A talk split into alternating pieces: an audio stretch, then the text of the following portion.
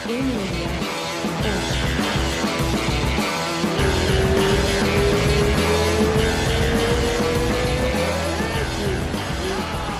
Dillashaw, this is a this is a huge honor today, man. I appreciate you taking the time. How's it going? Oh, it's going good, man. Uh, going real good. Living in Southern California and beautiful weather and training my ass off. I know. I mean, I'm in New York. It's just getting warmer here now. It's great. Like few days ago was like 50 degrees, dude. It's it's crazy. Man, there's a lot of belts behind you guys. that, that's pretty awesome. How does it feel coming back? And uh, tell tell me a little bit how was being off for two years. How did you keep yourself like? I don't even think it's uh, active. The, the the question is like how you get motivated, right? Um, you know, it's a long time off. You know, so you go through stages because you can't be motivated for two years when you're not even fighting, right? Yeah. So you have to, which I think after every fight you should do anyways, right? You should find your escapes and find what else you love to do and other businesses and things to keep you um, busy outside of fighting because your whole life can't be fighting. If your whole life's fighting, you get burnt out. In my opinion, Yeah. you know, you want to be in there, you want to be fresh, you want to be hungry to fight.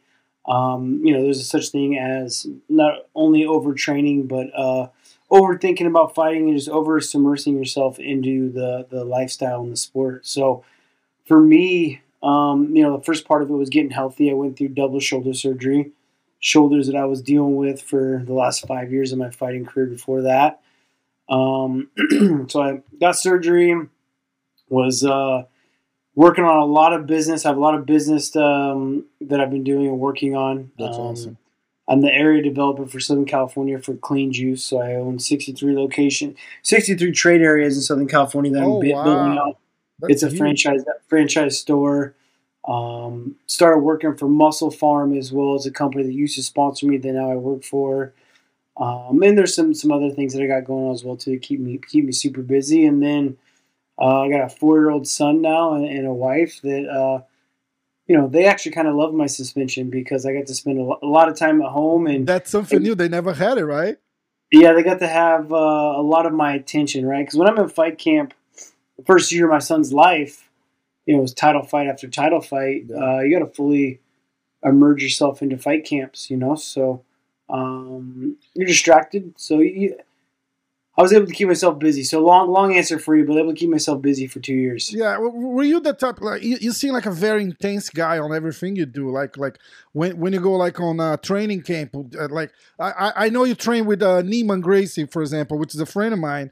He's uh he's the type of guy. I, I remember I was talking to him like he he moved to a different apartment for his training camp. He's like say, look, I I can't deal with wife and and and, and, kids around me. Like I, I need to focus. Each each guide has its own little thing, right? Like how how do you do like the, do you like to be like totally isolated or or you, you deal well with the No, people around you and stuff? Yeah, I do well with it. Um, you do need an escape every now and then, right? Like, um, like I said, you could be too focused. You can burn yourself out on the fight life, right? Mhm. So, unless I have a good friend or there's a fight that I'm interested because I'm possibly going to be fighting that person, I don't watch fights for fun for the most part, right? You Um, don't? Oh. I study a lot of tape when I'm fighting someone, right? So I can switch up my game plans and things like that. Or if I have a teammate fighting, I'll watch. Um, or for instance, I helped coach Juan Archuleta, which I did a bunch during my uh, two-year suspension as well too. It helped. That's what kind of kept me um, in the gym was helping him out and coaching him for his fights and his title fights and getting him ready. Um, but yeah, I mean, I don't mind being around the family. It's just more the fact that those small times that I do have, Uh-huh. right? That um, other than that, I'm out, I'm out in the gym. Yeah, I remember you, you, you had a little project with uh, Cub Swanson or something.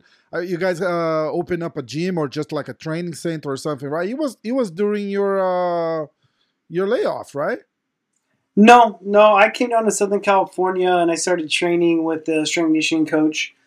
He owned a small, just like strength conditioning spot called the Training Lab, and there wasn't really like a hub for um, martial arts that I really wanted to get into down here. So I kind of just created my own. And we just started working out in a big shop. So we bought some mats. I called it the Training Lab, Mm-hmm. and just started inviting guys to come and train with us. It wasn't even really a, a Oh, okay.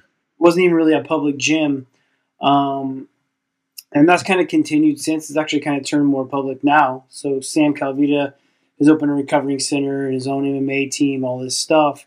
But I never had any kind of involvement in it other than just inviting guys to come and train with Trying me. to find and, good training around, right? and help brand the name, right? So that's how me and Cub Swanson actually started training together was because I moved back down to Southern California. I was training with Juan Archuleta. Juan's really good friend was Cub Swanson, so we started training together, getting ready for fights. Um, Cub opened a gym down in Costa Mesa. Uh, it's a UFC gym that's doing very well. Nice. Um, so no, we never we never opened a gym together. Um, I actually don't really want that lifestyle of being a gym owner either. It's a very it's a very tough it's a very very tough way to make an income, um, as well as the pandemic crushed a lot of gyms. That's right too. That's right too. Yeah. It's it's it, it was kind of like a just a, for for lack of a better uh, word, it was kind of like a good time too for the for the pandemic, right? Because you you probably would be like a year without fighting anyway. So Yeah, kind of well, a shitty way to look at it, but you know what? no, I, I remember telling my wife about it. They're like, "Hey, man, this is uh, I, I guess the perfect time to be suspended because everyone's kind of on halt right now." But I mean, the UFC only kind of shut down for two months, to be honest. Yeah, you know? that's right, They were the only sport that didn't really shut down for very long. Yeah, um, and it helped them grow tremendously. You That's know, true. power to Dana and the WME team that kept UFC going and kept them productive and kept the fans uh, busy watching. yeah. Uh, it helped our sport grow like crazy. Look, uh, are you still with uh, Duane? Yeah. Okay, Mhm. cool. Because I think I, I remember you you moved to uh, what was it like Arizona, No, I moved to Colorado. so Colorado. yes, to go I was training training with and, Alpha Male, and Duane was uh, my head coach there for half the time that I was there. Yes, I remember. he that. decided to leave, and uh, that's when all the drama started of me following him. And so I moved out there and trained with them, and then uh, I had a I had my son, and me and my wife are from California, and we both went to school down here in Southern California. So decided to get a little bit closer to family. It's tough to stay Um, away like that, especially the weather too, right? Like you guys used to the weather there. It's Colorado is very cold, right? Yeah, I mean, luckily enough, it's not like super cold. I mean, we get snow, right? And I'm a Yeah. California boy, so I don't like shoveling my driveway no matter what. But the cool thing about Colorado is it'll snow, and then for like a week it'll be sunny and melt all the snow. It kind of goes. It's a little bit bipolar. You almost can get. You almost can get all seasons in one day. You can go from being super hot to raining to snowing. Um, it's, it's a pretty crazy place, and uh, it wasn't so much that it was just the fact that I wanted to kind of move closer closer to home, having my, my boy and be able to see family more often. Yeah, I I, I, I- feel you on that. I'm in uh, New York, just me, my wife, and my daughter, and all all all the families in Brazil. So I I, I, I hear what you say. It's tough, like little things, right? Like, hey, you want to go to dinner with your wife? It's like there's no one to watch your kids and stuff like that. Like you, you could be Yeah. with mom and dad and stuff like that. I, I hear, I hear. Look, do you think? Uh, let's talk about this uh, that that that suspension you, you got right that, that was prepping for the for the Cejudo fight Yeah, and you got caught do, do you think you got a lot of extra hate because you're uh, open and honest about it because I, I that that's one of the things that I, I I'll truly uh tell you that, that it makes me admire you more because I say look I fucked up. It's all right. Like move on and let and and let's keep going. And and people didn't take that well. Just like how the fuck can this guy just say hey I did that it's like you're supposed to say no I guess right? Yeah. I mean, everyone else kind of hides behind these bullshit excuses and creates something, and you know, um, I guess people want to believe what they want to believe, right? Mhm, yeah Um, to me, you know, I already made one mistake, and I, my dad taught me when I was a kid that uh, you know, lying yourself out of it was never going to make it better; it was going to make it worse. You know, so manning up to my mistake, I feel like is the best way to handle it, and um, that's what I did. You know, and yeah, I definitely feel like because of being so open about it, it got a lot more hate people got a lot Um, of pissed about it I hear you for sure. And then also another thing to add, there was like two things. It was that, as well as there was a lot of hype against uh, behind Garbrandt, right? Because the UFC was pumping him up. He had an amazing Yeah. fight against Cruz, and so the UFC decided to like, hey, we're going to market the crap out of this guy. We're going to put millions of dollars into marketing him, pump him up. They thought he was going to be the next thing. They were trying to like make him the next Conor McGregor, and I was like, man, you guys are putting your money in the wrong spot. I know, said the same right thing. Now, I said the same. I'm telling thing. you right now, you're putting the money in the wrong spot, and know, I, proved that and kind of ruined the guy's career. You know, and so there was a lot of hype behind him, so he built up a lot of fans, and that was like their biggest thing was just harsh uh, hounding me on that kind of stuff. So they jumped on the bandwagon, and you know what? It is what it is, and uh, it just makes your skin a little bit thicker and a little bit tougher, and you move on past it. Yeah, you're right. And I, I remember this this Garbrandt thing. I had I had my uh, my theory about it because uh, I said like we're never gonna see that guy who fought Dominick Cruz again. I said that was the, yeah. the that was the fight of his life. I don't think yeah. he'll have the motivation or the motivation or the emotional control to because like he's a mass fighting against you like every time yeah. like he, he fights you 10 times he's gonna lose 11 because he, he's like a complete meltdown like emotions and he's super angry and and and you can't have that and that yeah. dominick cruz he had that something like i said oh, oh my god I, I want this so and I don't think he's that guy. I think that was the exception. And people keep looking for that same guy to come back, and he's never going to come back. Well, styles make fights. There's two things behind that. First and foremost, styles makes fights. Okay, so uh, a fighter like Cody is Cruz's kryptonite, right? He's super fast and he's a counter fighter. Um, Cruz has no power, and his his technique is it's awkward, right? So it's not correct. Mm-hmm. He makes it use it in his advantage, but it, it, his hands are down. He's throwing things. His chin's exposed. He doesn't have power.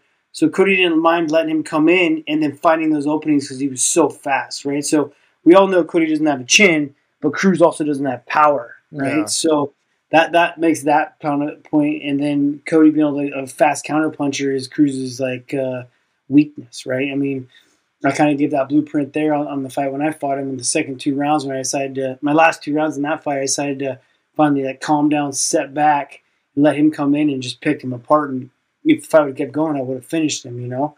Um, and so I was with Alpha Male at the time, and I feel like uh, Justin Buchholz was very smart at seeing that and knew that that's what they were going to do. And then two, Garbrandt's not a very smart guy, right? I'm not like trying to be like mean, but he's not like a. He doesn't, he doesn't fight. He fights with natural ability. He doesn't fight with uh, uh, MMA knowledge, right? Mm-hmm. I've been in the sport for a long time. I find myself to be very well rounded, but I use it to my advantage that I can be a different fighter from round to round. I can be a different fighter from fight to fight, and I have the smarts to do so. Um, so he's not going to be able to control his emotions. He's not going to be able to switch up his game plan. Everyone knows what he's going to try to do, and so that's who he is. And he's just yeah. You know, the UFC has done a good job in giving him a fight, though. That um, I think he can win. He's fighting Rani Yahya, and a guy that's never knocked anyone out in his entire career of 40 fights. Um, so they're giving Garbrandt a fight to where he shouldn't get knocked out, right? But Yahya's a dangerous guy on the ground. On the fucking ground. I was gonna say that. You know, better stay away from him. But Garbrandt's, I mean, Gar- so yeah, I wouldn't say Garbrandt's jiu-jitsu is that great, but his wrestling and his athleticism to not get taken down is very good, right? So um, it's an interesting fight. Yeah, I, I, and I, I, like. I'm gonna. I'll, I'll be. I'll tune into it because I'm just curious of uh, how that one will pan out. Yeah, I, I think I think his problem at this point too. It's it has a lot to do with uh, with with his mind. You know, like uh, he, he's losing fights he shouldn't lose, and it's it's it's it's tough on a guy. I think. I I think you're coming back with the pressure where say shit. I have to win this. It's it's it's just yeah. But think about. I mean, people deal with that shit all the time. I deal with that coming off a two two I, two year yeah. suspension, yeah. fighting having fought in two and a half years, and I'm coming back in front of all these people, main event, fighting a number one. Can I wanted the champ, but they had to do that rematch because of the DQ, mm-hmm. and so they gave me the number one. I told them if I'm not fighting the champ, I want the number one contender. Yeah. Um, and I knew that was Sandhagen. I knew he's super tough, but look, man, I'm 36 years old. I ain't got time to waste. I want no my shit, reign yeah. back. I want my belt back. So, you know, I had to come back and I had to prove myself right? Like yeah. all that shit that had been talked, everything, me being out for two years, and if I'm going to be the same guy, all this shit, that's a lot of pressure. But man, that's what that's what makes the best athletes in the world is that pressure does not crack you. That yeah. you can perform under pressure. If you're not an athlete that can't perform under pressure, then you'll never be the best. exactly, exactly. How, it's is that thing they talk about like the the the famous like ring rust is that is that a thing you Did you feel It like the, the, the rhythm like m- missing a little bit? Because we we watch you, it's fucking amazing to watch, but it, you were like like a millisecond a little slower, you know, and and and we could see you felt that too, right? Well, it's because I, blew- I mean, we watched the first round though. We watched the first round, and everything was in my favor. I controlled the entire first Yeah. round and was beating the, beating the shit out of him. But then I blew my knee out the end of the first round. Oh shit, So you- that's right. You went for surgery right after that too. You're right. I mean, I blew every ligament out in my knee. So I tore my LCL, I tore my PCL, I tore my medial, my lateral meniscus. Holy I mean, my knee was messed up, man. I had to have two surgeries on my knee since that fight, and I blew it out in a scramble at the end of the first round. The last 10 seconds of the first round, I blew my knee out completely. I go down in my corner, I sit down, I'm like, bro, my knee's fucked. Oh, you know? shit. And then I come out and have a shitty second round because of it. Like, I had Yeah. no footwork. Um, you know, then I get punched in an old cut that I had that opened back up. I'm ble- so I have this giant cut. I remember. in my I, that's all I remember from the fight. Like you and I have a, I have a blown out knee, and I beat the number one fucking contender No on one leg with Yeah. one one eye. So you say I'm a half a second behind. I say, yeah, right. I say that Well, but uh, I'm, I'm saying in a good so way, you know. It's like you kind of overcame that, and that, that, I- that- that's what I was getting to. yeah, yeah, yeah. Look, uh, can we watch the the first fight? The first fight is great. The first fight with uh, Cody. I have a is you, you say you don't love watching fights, but I I think that's such a memorable fight. Uh, Yeah, not a problem. is there is there a fight you prefer? Like, do you like which which one you prefer, the rematch or the first one? No, that one's fine. That that, that uh, first fight's fine. You know, it's it's pretty quick, so you don't have to sit here and watch a full fight. Let's see. I'm surprised the UFC let gets you, lets you get away with this. Uh, But having you here too helps because uh, I'm with the fighter and uh, you know that that kind of stuff. Yeah, I'm gonna skip the the introductions and we'll go straight to the to the beginning and then and then we can probably move to the cool. to the second round if you. Is he talking shit to you? Uh, I I remember like going to that fight, all the drama and everything that that, that was going There was on. a lot of build up, but during the fight, no, there wasn't time to talk shit. Right, I'm hitting a lot of feints, a lot of footwork, um, setting up my head kick right here because I'm trying to kick the body a lot. Right, so um, I trained a lot with this guy. Right, I trained a lot with Alpha Male. They know that uh, my style, and they know what I'm looking for. Right, so I got to disguise it. I got to set up these traps. Um, that's the best way to win fights is setting up traps. Right, get Yep. someone to believe in something you're doing, and then psych them out eventually. Right, so this whole first round, I'm kicking the shit out of his body and, and trying to throw kicks. And he's fast though, right? So something I, know, I realized when I was in there is like I forgot how fast he was. He was kind of hard to pin and, and get my combos on him. Um, he was always moving his feet really fast and um, hard to. And I didn't want to sit in the pocket, right? So I wanted to be on the outside. Uh-huh. But every time I fainted, it would get him to move. And so by the time I fainted and then went to throw a combo, it was just a little bit too late. It was a little bit too fast, right? Um, hence why I'm on the outside. I'm moving. I'm hitting feints and trying to keep my head moving. Don't want to be in the pocket with him because I know that's his only chance, right? Yeah. So this first round, not much happens till the end when he catches me with the right hand, right? I mean, I land some good like, body kicks and some a leg kick, and there's a a hook, a re, uh, southpaw right hook that I almost landed that would have put his lights out before the second round. Um, it's up against the cage. I'll see if I can see it from that far away, but no. You want me to fast forward a little bit, or Ah, you're good. You're good. You're good. He's doing a good job of controlling the center of the ring and corralling it, getting a close exchange there. and he was the defending champion, right? I remember he was at Yeah. uh, Renzo Gracie Academy across the street, and uh, all these people was like, "Oh, Cody Garbrandt's here," and this Yeah, and that, and I was like, "This kid's gonna get UFC fucked put up." like three million dollars into marketing him because Yeah. he just beat Cruz.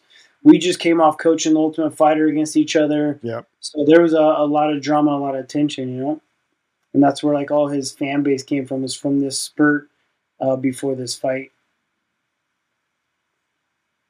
So right here, leg kick, boom! I almost hit that right I hook. saw that. It was like an inch. It was like an inch from landing, And if I would have landed that right hook, there would have never been any more of the fight because that one was.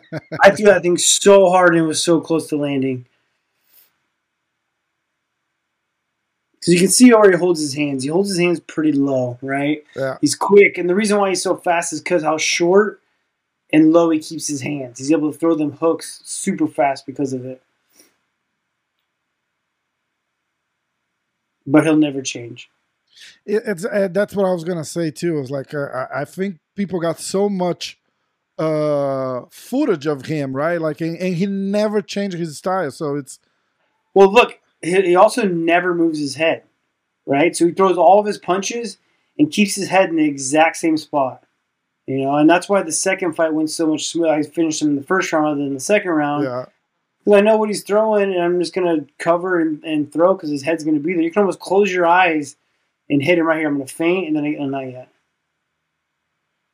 And look, it's not it's not just because you're here, but you, were probably like one of my top five favorite fighters with with the movement and striking and everything. And you're so freaking smart in there. It's it's it, it's very rare to see a fighter like like you come up and uh and and, and do things so consciously, you know, because you have like great fighters. They they go there and they bang the shit out.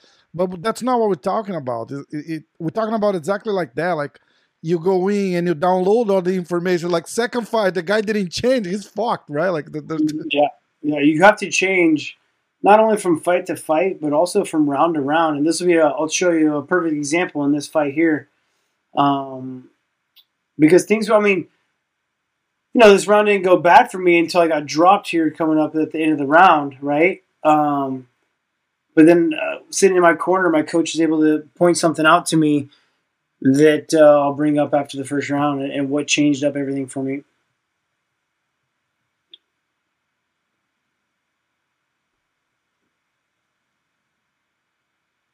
Right here. oh Wait. yeah. Whee! Yeah, I remember this time I here. I'm like wobbling. I look at their cornermen because they're my they're my buddies, my ex buddies, and they're like, you know, obviously saying talking shit. And so I like hit my gloves together. I'm like, all right, dude, fuck, no that shit. sucked, right? Yeah, and that I, I threw this. I threw this push. I heard the clapper. I heard the 10 second clapper, and so I threw a push kick, and um, I got more aggressive than I was the rest of the round because I was like, shit, I got to win this round. I knew it was a very close round. Not much had happened. Um, so I threw that push kick. I missed. I kept coming forward and threw a one two, and that's where I was like being a little overly aggressive, coming into his power, and he was able to catch me with that right hand. But here, sitting in the corner, Duane's telling me to stop setting everything up. Okay, because every time I faint, Cody's moving. Right. Every Uh-huh. time I throw something, he's backing up. He's not stand uh, standing his ground like I thought he was. Like he was gonna like stand and, and try to counter like he did against Cruz, but he knew my game. We practiced a lot, and uh, he knew how many times I fucked him up, so he wanted to get out of the way. And so Duane's like, "All right, stop setting everything up." And so this is what the the head kick comes out. Right, I was kicking the body a bunch in the first round. Uh-huh. He tells me stop setting it up, and this is where I'll land a, a left head kick. I throw I throw the first one that hardly misses him. You'll see it goes right over his head. He tries showboating and being like, you know, being trying to be his cocky self, and then seconds later I kick him in the face. He said something to you there too. Like, Oh yeah. So now he's kind of getting him. He's, he's, getting in control. He thinks. Well, like, look at Let's that. oh, yeah, you just missed it. I missed the head kick there. Right? Went right over his head. And it's like, all right, all right. But his hands were down. He slipped it and his hands were down. So I knew that his front hand was going to come and try to parry my jab. So I was going to throw this left kick when I'm back in my orthodox stance. See body, hit that body, hit that body, get him thinking low, get him thinking low, and then I'll go high. Right.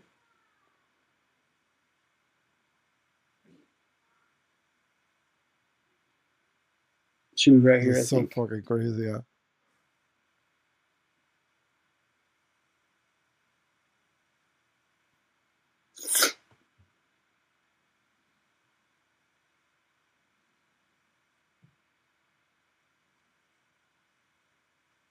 The, folks from uh, Spotify, We're watching the fight. I'm sorry because we, we were like we're in silence and people are not seeing it.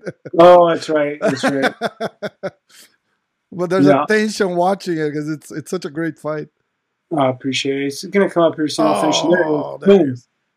Drop him with a head kick, and then this is kind of where he's like, "Oh shit!" on his heels, kind of thing. I knew I had him after that, but the goal was to stay away from his right hand. Just got dropped by it, right? So everything I set up now when I come in is going to be out to his left, my right, so I'm further away from his power. Because see how he's always leading with that right hand. He does it there. Every time I come in, he throws a right hand. So right here, I'm going to stay outside, give him something to look at and shake outside. Boom. Oh, my head kick again.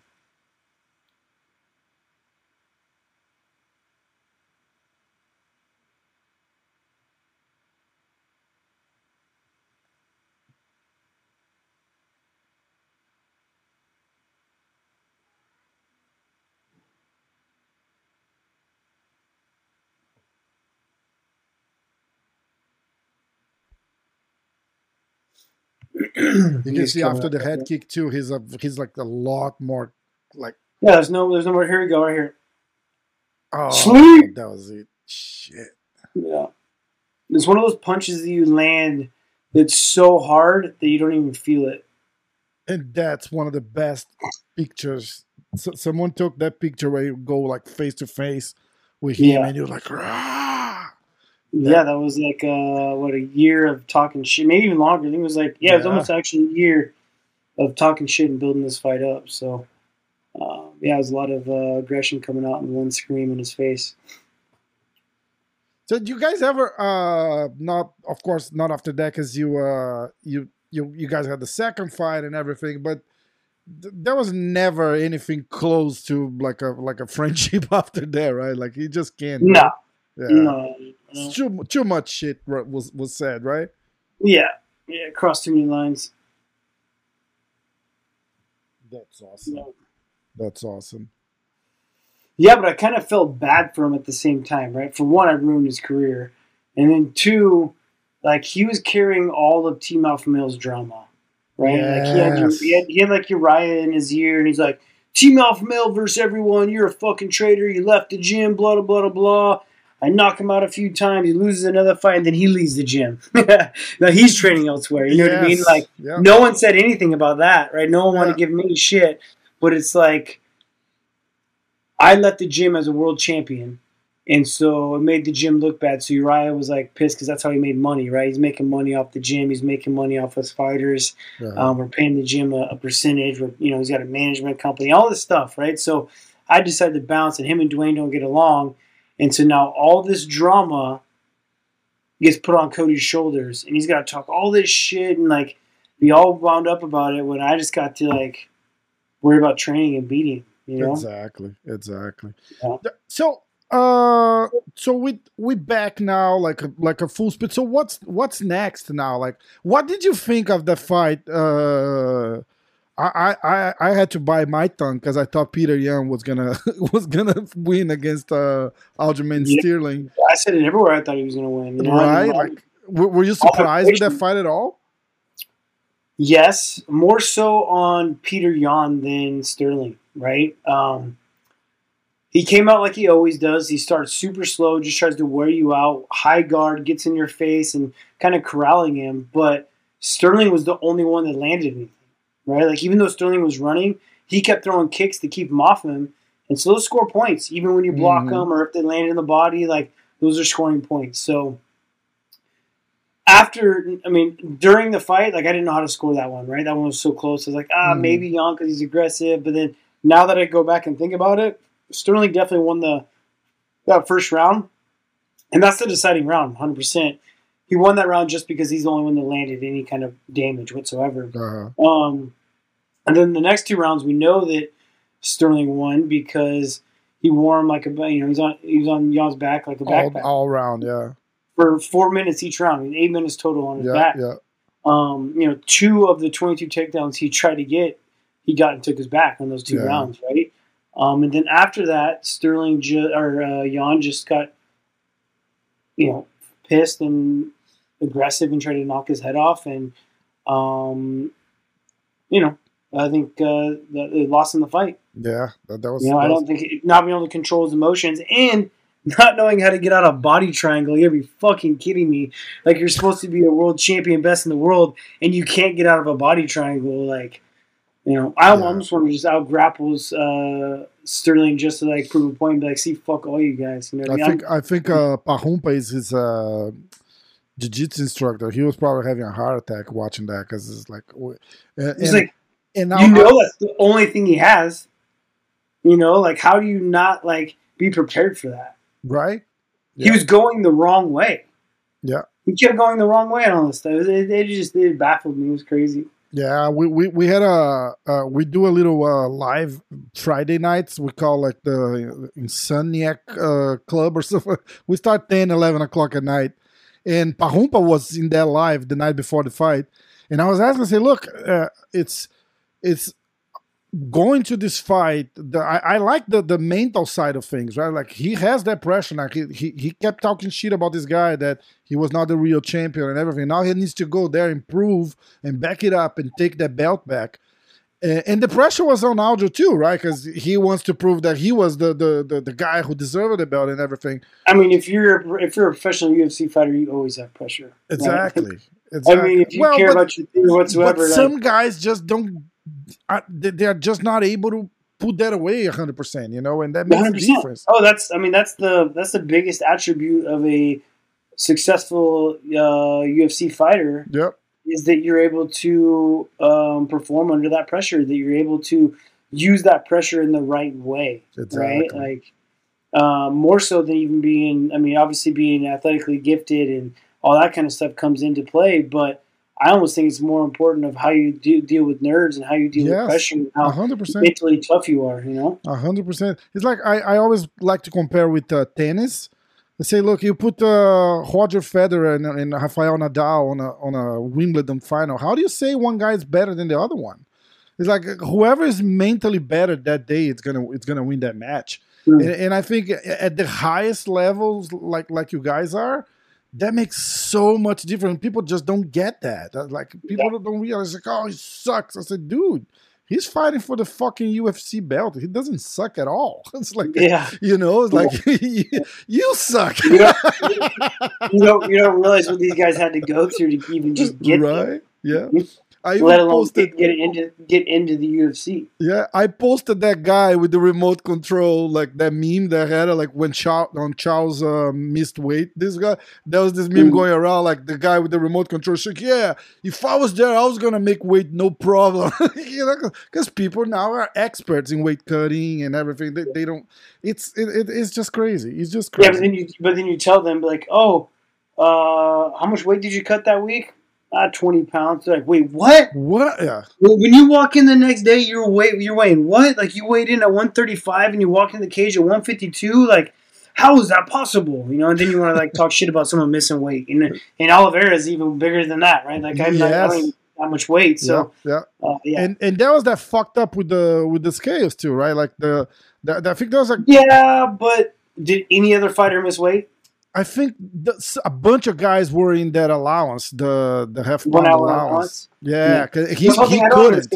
is like you had he had an hour to lose a half pound. Yeah, yeah. So how do you not do that? I don't know. I don't know. It's probably I'll he's myself losing a whole lot of it shit out if I away. to. Yeah, it's it's it, that was a, that was a tough one. I think. Yeah, I mean I Well- feel bad for him. It sucks, but like no one else missed weight. Yeah, that's right. You're right. You're right. You're right. He said uh, uh, I had I, I talked to him and, uh, and he said that the night before he was on weight, and uh, the next mo- it's very confusing. Like they they admitted the the scale was messed up. The the UFC admitted that. Uh, I just don't think anyone told them or got to them. You know, like Okay, okay, so listen. So you're on you're you're on weight the night before. Okay, so you're weighing in at ten o'clock, or is it nine Yeah, or ten yeah. o'clock, something like that, right?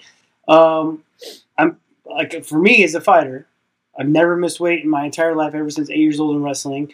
I'll wake up, even though I was on weight the night before, which I never am. I always cut weight the day of, but I'll go and check my weight to make sure what I'm at. You know what I Mhm. mean? Like if I weigh in at ten o'clock, I'll probably go check my weight at eight, seven o'clock just to make sure, right? Like double check, that right? Yeah. like all right, we'll, we'll make sure I'm on weight. Yeah. And then if you're telling me you have you check your weight two hours before weigh-ins, that you can't lose that weight, it's Well, he I weighed mean- the first time he weighed, he's a one pound, one full pound over. okay. Right? Then he comes back, and now he's a half pound over, and he couldn't cut Yeah. the half pound. I didn't know that, so I thought he was a half pound. Yeah. Lose the half. I might be talking. yeah, he lost it. Yeah, I, I, I, I'm pretty sure that's accurate though. Don't trust me That's- on that. So Yeah. look for for TJ, what's what are we gonna see next? It's uh, I know there was talks about a, a fight with Aldo or or Sterling. Sterling, right? Yeah, of course. What else makes sense? Yeah, I left the champion, didn't lose my belt. I came back and I beat the number one contender on one fucking leg. Um, I, I get the title fight. You know what I Yeah. mean? Like it's the biggest named fight that you can make right now for for uh, 135s. You know. Yeah. Um, I love Aldo, right? And I, I plan on defending my belt against Aldo once I get it back from Sterling. Um, but look, he just lost to Yan, right? Not that long ago, a couple yeah, fights ago. yeah, yeah. Um, Aldo's one of the all-time greats. You know, going to the Hall of Fame. Love to fight him, but he can fight me once I have my belt, kind of thing. You know, there, there's no, no no way that I don't get that title fight. Um, the only way it ever happen is because Sterling realized he made a mistake by calling me out, and he tries to go elsewhere. You know, um, that's the only, only thing that makes sense. Yeah, yeah, I can see because uh, I think looking at the rankings as Aldo, you, Yan, and uh, the champ, right? Yeah, I'm above Aldo though. Yes, yes. yes. So it's Aldo, you, Peter Yan, with he just fought, so he, he's out of the, the question. So next one by the rankings is it, it's you. Uh, Yeah. When when are you good to come back? Like, uh, I told the UFC I'm ready as soon as he is. okay, Yeah, hey, that's that's huge. That's awesome, yeah. man. I can't wait to see that fight. Look, Yeah. let's. uh Oh, uh, one other thing. Cejudo is back on the USADA pool. Are you? Yeah, are you so I- I think he's getting into the USADA Pool. I don't know if he has or hasn't, yeah. but that's the talks. Yeah. So he's finally a, a, a comeback. Is that a fight you like to uh to, Yeah, I mean, the to chips- run back? the chips are all lining up perfectly. You know what I mean? Like, I I fight, I get my belt back, and then I got uh, Cejudo or Aldo after that, right? I mean, depending on if he comes back. I mean, Cejudo is also trying to look to fight uh, a 145s. Yes. And to be honest, I actually kind of like that fight. Um, I think Cejudo gives him trouble. You know, um, I So think you fought good- you fought him. Is he really?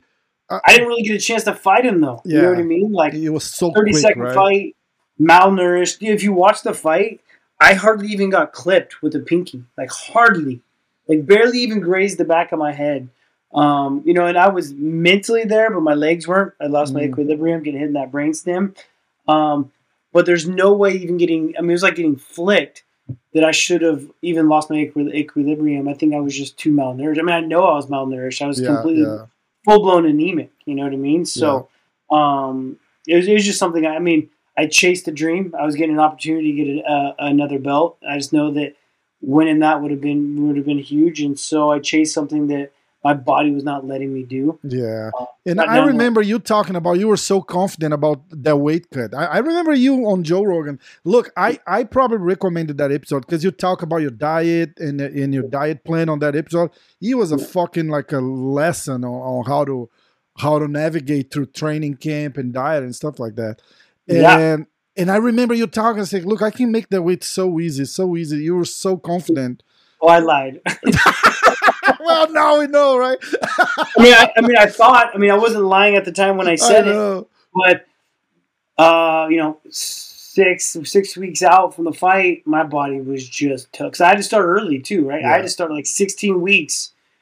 Start start to like bring out my body composition different, right? I mean, you know, right now I'm walking around 163 pounds. You know, Uh-huh. um, 100, getting 100, 165, 163 pounds in the morning. Oh my god, you're gonna cut 20 pounds to fight? Just fucking around. Yeah, yeah, yeah, exactly. Um, and I'm lean right now. You know, I, I mean, Yeah. I'm, I'm always in shape. But uh, for me to make 125s, I had to start really early. And I was turning myself into a triathlete. I was running every single day, um, morning and night. You know, towards the end, I was only on like 1,600 calories a day, working my butt off. So, Holy shit. and at the time, I didn't think I looked gross. At the time, I was like, I look good. I'm a world champ, you know. but now, when I look at photos of myself, Uh, bro, I looked like a crackhead. no shit, just like that that uh, Conor McGregor picture at the scale. Remember? Yeah, So fucking scary, man. yeah. I look like I look like a meth head that hadn't slept in like five days. You know what I mean? It was like crazy, so crazy. Not eating, not sleeping, doing drugs. That's what I looked like. I looked like I was living on the street. It was horrible. Super healthy, But at the right? time- oh, he's an athlete. I was like, fuck Yeah. that. Yeah, but at the time, I felt like I was looking sexy. You know what I mean? Like every muscle in your body, but uh, it, was, it was. It's like uh, uh, body dysmorphia. Yeah, that's crazy. That's crazy. Yeah. I, I'm gonna go to the to the question box on Insta. I always forget this fucking question box. I put it's like, hey, I'm having like I had the CEO of one championship here, like say, hey, I have a chattery here, send questions, and I got like a hundred questions, and I was like, all right, guys, thanks, thanks a lot, and I don't ask any questions. So Yeah, today I, I, I remember because we were talking about this. There's a guy who I know it's um uh, like a physical physical trainer, Okay. and and he put a question that I, I thought it was really interesting because we were talking about this. Uh, okay. Did you feel any real benefit on uh, taking whatever the fuck you took for the for that fight? What, uh, was that called, what I was taking was called Procrit. It's an anemia medication, but what is inside Procrit is erythropoietin. okay? Um, and so what I felt, right, um, was that I, I felt more back to myself, right? Because I feel how your body works, right? You're you have so many red blood cells, white blood cells, blood plasma, okay, and it's your hematocrit. And when you are anemic, your red blood your red blood cells, that's what carries oxygen, um, is in the toilet, right? Your body's producing too much white blood cells because it's telling you you're dying, yeah, right? So, and your blood gets really thin. And so, you know, I, I didn't want to wake up and go train in the morning. I'd wake up and be so tired, I didn't want to get out of bed. I was super cold. Um, I felt like a fraction of myself. And so, Holy what I was taking was to get myself back to normal. Um, I was only able to get my hematocrit back to like uh, mid to low 40s. Um, so, back to normal for the most part. Um, so, nothing like, no, I mean, I don't think uh, uh, EPO is, is good for the sport of MMA, anyways. You know, we're such an anaerobic athlete hmm that I'm not out there running a marathon, right? Yep. I'm not doing an Ironman that's going to be running for 12 hours exactly. or It's not an a- endurance thing, right? something that's a low. It's like I train my low base system so that my crossover point from burning fasted carbs is, is further away. Like my heart rate has to get higher for that to happen. Um, but I'm never going to be an endurance athlete. I'm more of an anaerobic athlete, right? Right. And if you don't know that in MMA, then you're going to be in trouble, right? There's these fighters that are not as explosive as they should be um, for the sport. They're more of like an endurance cut style athlete. Yeah, they can last forever, but they have no pop. They have no finish. They can't scramble. They can't wrestle, right? So to be the best in the world, you need to be an anaerobic athlete. So I don't think it's as beneficial as anyone can say. I mean, I'm more than willing to let any one of my opponents take it if they want to. that should be that should be in my contract. Like they can take that if they'd like. Look, I have I have about like twenty questions about Cody Garbrandt. Like, ask him uh, what what he thinks uh, uh, uh, how his son is doing lately. they My- call him my son. son? Oh. I have no idea. Hopefully, he's doing well. I don't wish uh, bad life on anyone, right? Even though you got bad blood and he's your enemy at, at the moment, I don't wish uh, anyone bad fortune, right? So hopefully, he's doing good. Yeah. Um, is there is well, it's so it's from Brazil. So is there any uh, Brazilian fighter you admire a lot? And uh, and Aldo, Aldo, right? Aldo for sure. I mean, how could you not, right? I think he's your guys' poster boy, poster boy for MMA. I Yeah. mean, um, Yeah, I remember agree. watching him fight WEC because obviously I was training with Uriah. Like when I was getting into the sport, very starting to learn to throw my first punch. I was 24 years old. This Is when Aldo was, you know, becoming the king of WEC, and I remember watching Aldo destroy Uriah's leg in Sacramento, I remember. in our that. hometown, to get the belt. You know, Yep. so um, yeah. I mean, how could you? I mean, I've been watching that guy forever, right? Before I even thought I was going to be a fighter, I was watching Aldo fight. Look, you you were responsible for uh, a few career-ending fights, like uh, Renan Barão, for example. He was like a one of our greatest champions. What do you think?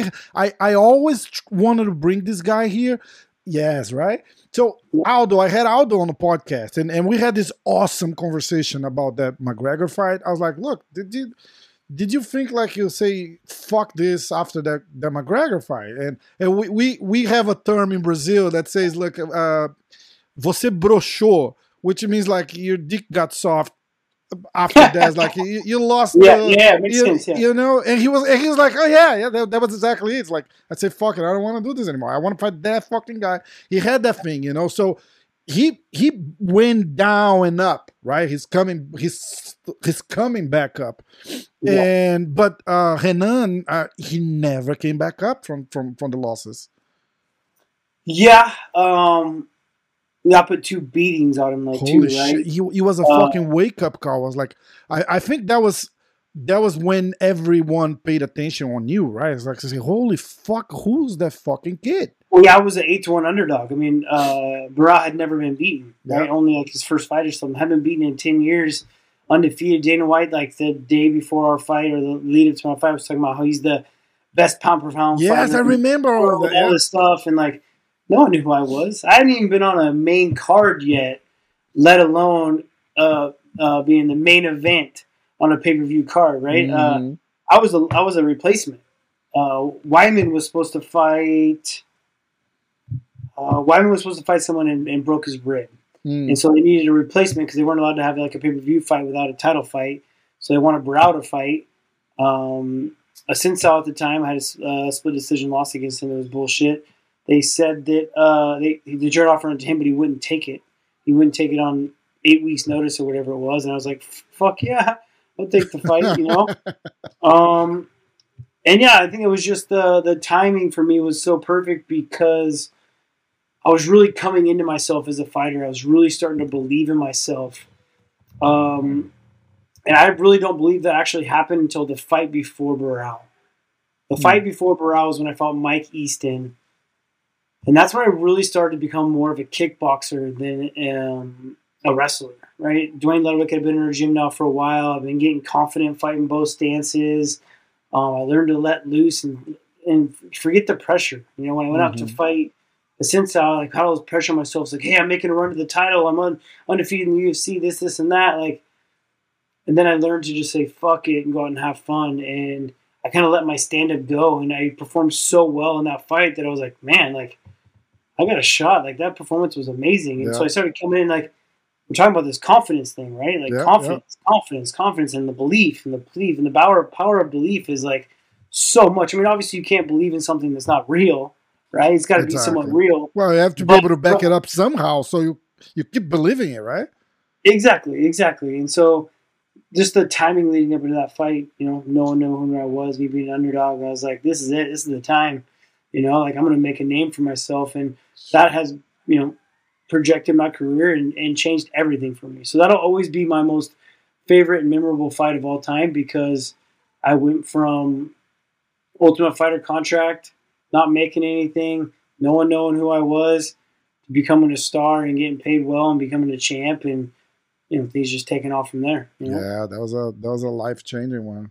That was a life. Yeah. You keep talking about this uh, this confidence and everything. I see I see like Charles is the the the guy of the hour for us right now, right? So yeah, and and, and and and and I I think Poirier said something very very honest. He's like, look, because Charles was like a three to one underdog against uh, Dustin, I think, and and Dustin say, look, uh, he has that belt and, and the confidence that that comes with that belt and that that makes him a very dangerous guy you know like and and and you can see the confidence is like it's fucking pouring out of him. It's it's it's amazing to see. That was yeah. the same thing with you. Like it's, it's the champ has a name and it's charles oliveira. You know what i mean? Like he's i mean he's he's doing great man. I love it. I i mean i love seeing where he come from. I love seeing like what he's gone through to get there and to see him turn everything around. I think it's amazing right? Like yeah.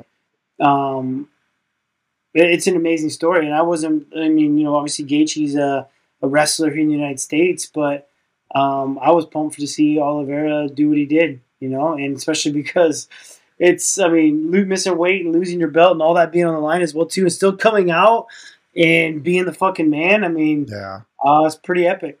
Yeah, you're right. Like, and and that shows how how his mind is, right? He takes all of that, and I think he, he performed even better with with all the shit that happened. You know, was like, oh, Yeah. right, so that's Mhm. what you're gonna do, because he's convinced that they were out to fuck him. You know, like Yeah. say, look, they they wanted Justin to be the champion, and and look, you can try to come to the guy and say it doesn't work like that, but he's convinced. So he Yeah. took all that energy and said, all right, I'm gonna fuck all of you now. But I don't see why they. I mean, I don't see why they'd want that anyways. I mean, Brazil is such a huge market for MMA. It's not, he's one of you his know. champions, and uh, I don't know. I think he's got a great story. Yeah, we, we have great fighters and all of that, but I think uh, when you talk money, Brazil is not it. It's not a, a like a focus for them because we, we have this deal with the with the TV show uh, Combate. I know. You probably I've been know. there. So, I, like when I when I very I hadn't even had a professional fight yet. Maybe I had one or two.